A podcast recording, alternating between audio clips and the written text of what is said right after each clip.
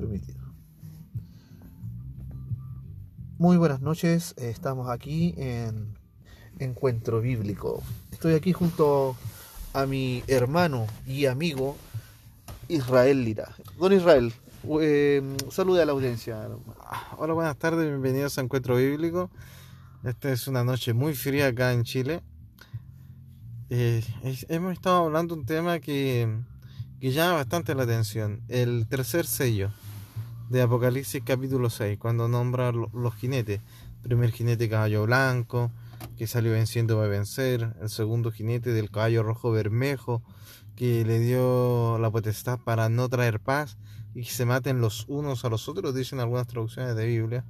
Pero nosotros nos enfocamos en este postcat en el tercer jinete, el jinete de caballo negro, que trae la balanza. Y la Biblia en Apocalipsis 6.6 narra que este tercer jinete tiene una balanza en la mano y que va a subir el precio de la harina y de la cebada. Narra también que un día de trabajo será el equivalente a un kilo de harina o a tres kilos de cebada, según la traducción de Biblia, enfocado en lenguaje sencillo. Las Biblias más tradicionales, como Reina Valera, hablan de un kilo por un denario. Pero después dice que no toquen.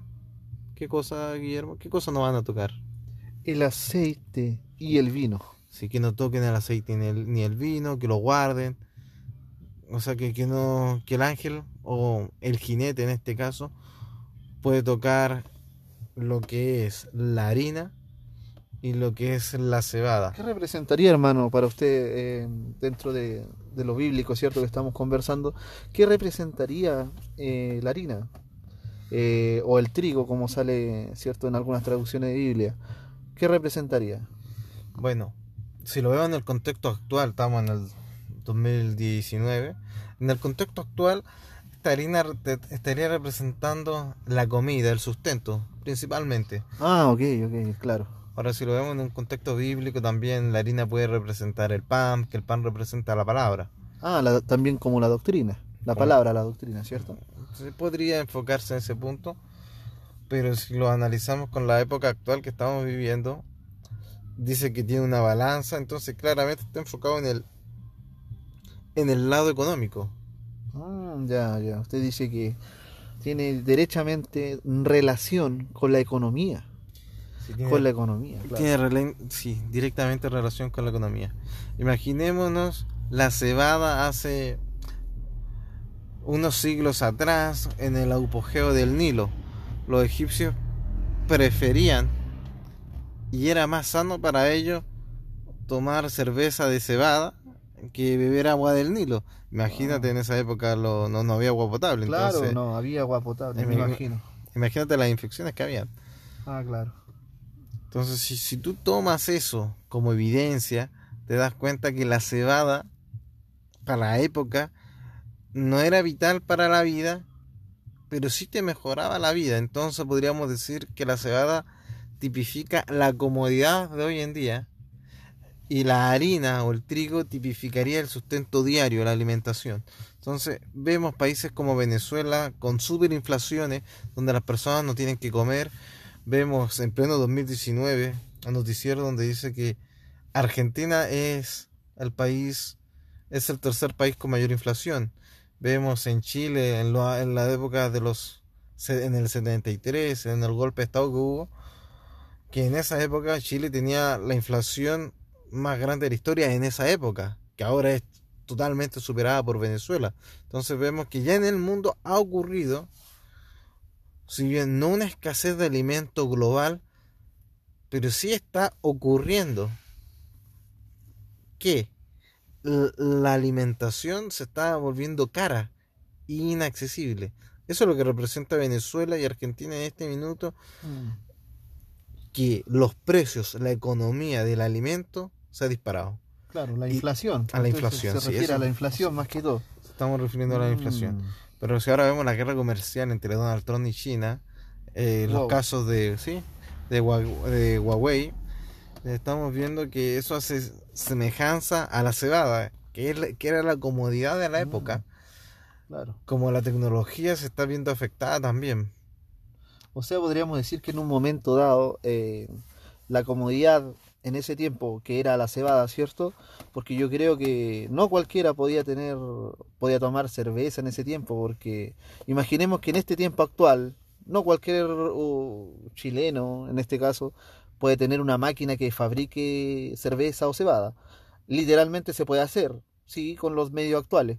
Pero en esa época yo creo que era algo como de los reyes solamente, de la alta alcurnia, o sea, los que tenían eh, el sustento económico para poder hacerlo, Que, por lo mismo, para su comodidad. yo creo que la cebada era la comodidad de la época. Vemos Claro. un, un mundo globalizado, tremendamente capitalista, tremendamente consumista. Entonces vemos que el consumismo, eh, la vida cómoda, se está viendo afectado por las guerras comerciales. Y efectivamente el tercer jinete, en el tercer sello, lo que viene a dañar es precisamente la vida económica. Wow. Entonces podríamos decir desde un punto de vista, por eso se llama encuentro bíblico, en este encuentro bíblico podríamos darnos cuenta que el daño es directamente a la economía. La pregunta es, ¿estamos en pleno sello? ¿Se va a in- intensificar esto? Lo más probable es que sí. Claro. Lo más probable es que este sello se intensifique. O sea, que la economía siga bajando. Muchos auguran que va a haber una caída más grande. Vemos que, si analizamos el mundo, vemos la caída de, del año 2008-2007, a la caída por la super burbuja inmobiliaria en Estados Unidos, donde el presidente Barack Obama se endeuda más que todos los presidentes juntos en Estados Unidos para levantar la economía de Estados Unidos mediante el endeudamiento. O sea, ¿qué hizo Barack Obama? Aumentó, trasladó la burbuja inmobiliaria y la mandó para el futuro. O sea, no nos vamos a hacer cargo de esto, lo vamos a pagar con deuda. Mm, Entonces, en el futuro, lo que, me- lo que yo estoy viendo es que aún falta que reviente todo esto mm, del 2008 que no terminó de reventar completamente. claro. ¿Y qué hace Donald Trump? Donald Trump trata de ver este error con su visión capitalista y su visión de empresario, echándole la culpa a China, que debe tener algo de culpa en todo esto, Sí, pero no, no a los niveles que vemos. Entonces, tratan de arreglar la economía de esta forma, pero si lo vemos de un punto de vista bíblico, solamente se está cumpliendo la palabra. Claro. Entonces yo creo que este tercer sello se va a ver más fuerte en el futuro. El problema está no en el tercer sello, que si bien va a ser un problema global, es lo que le sigue. Oh, el cuarto, el cuarto sería En el entonces. cuarto sello, el cuarto jinete, que se le dio el poder de la muerte y la muerte va a venir con guerra, narra la escritura, y con... Hambruna igual creo, ¿no? Hambruna. Va a venir con guerra y va a venir con... Enfermedades. sí, enfermedades, enfermedades. enfermedades. sí. Y también con animales. Con animales, recordemos la gripe porcina, que, que fue una gripe que mutó de la, de la gripe aviar. Wow. Vemos noticias en Estados Unidos donde están apareciendo una enfermedad llamada vulgarmente por el vulgo como los ciervos zombies, que afecta a otros animales de, del, nor- sí, del norte de Estados Unidos y animales de Canadá. A ellos tenemos que entender que los- la- las personas de Norteamérica consumen mucha carne de alce. Y de estos animales, venado y cosas así, carne Claro. contaminada con, em, con lo que los virus. médicos, no, no, no es un virus, es lo que los médicos denominan priones. Wow. Los priones son unas moléculas, unas proteínas malformadas que al contacto con otras moléculas las transforman en sí mismas y tienen su predilección el cerebro. Entonces se le conocen eh, a nivel humano como enfermedades pungiformes, pero es un tema que hay que ver en detalle, no, Claro. no lo manejamos bien. Pero es un tema que... Claro, pero estamos claros que si se propagó dentro del reino animal y se, bueno, dentro de, de sus especies y como se ha visto en, en otras ocasiones con otro tipo de animales, como lo que decía usted con la gripe porcina, que lo traspasó hacia la, ¿cierto? De las aves, la gripe aviar y incluso llegó al nivel de, de contaminación hacia el humano. Fácilmente este tipo de, de contaminación también puede afectarnos a nosotros. Más si, se, más si la población se está alimentando de animales que pueden, pueden ser portadores de, de tal infección o virus. Por eso, mira, si lo, si lo analizas bien, Guillermo, podemos ver la transición que hay entre el segundo, no, perdón, entre el tercer y el cuarto sello. El tercer sello es una decadencia económica, tanto alimentaria como en comodidad. No es lo mismo que te falte la comida, pero también te van a faltar la comodidad, los lujos actuales. Quizá va a verse mermado el internet, va a verse mermada la electricidad y cosas así. Ya lo vemos en Venezuela, Claro, que están viéndose mermado en cuanto a las comunicaciones. exacto. Entonces podríamos decir que Venezuela está literalmente viviendo un apocalipsis. Sí. También vemos en Argentina, donde le subió mucho la luz, le han subido los, los precios a todo, porque ya no hay subsidio del Estado.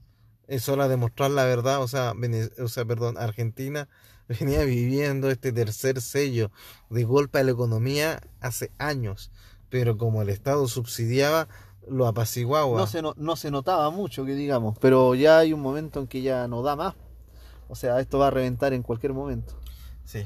Bueno, esto ha sido todo para Encuentro Bíblico.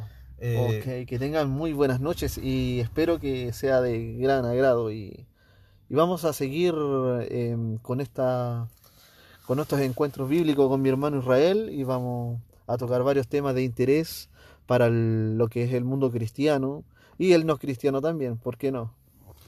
Hasta luego, buenas noches. Buenas noches, Bíblico. bendiciones.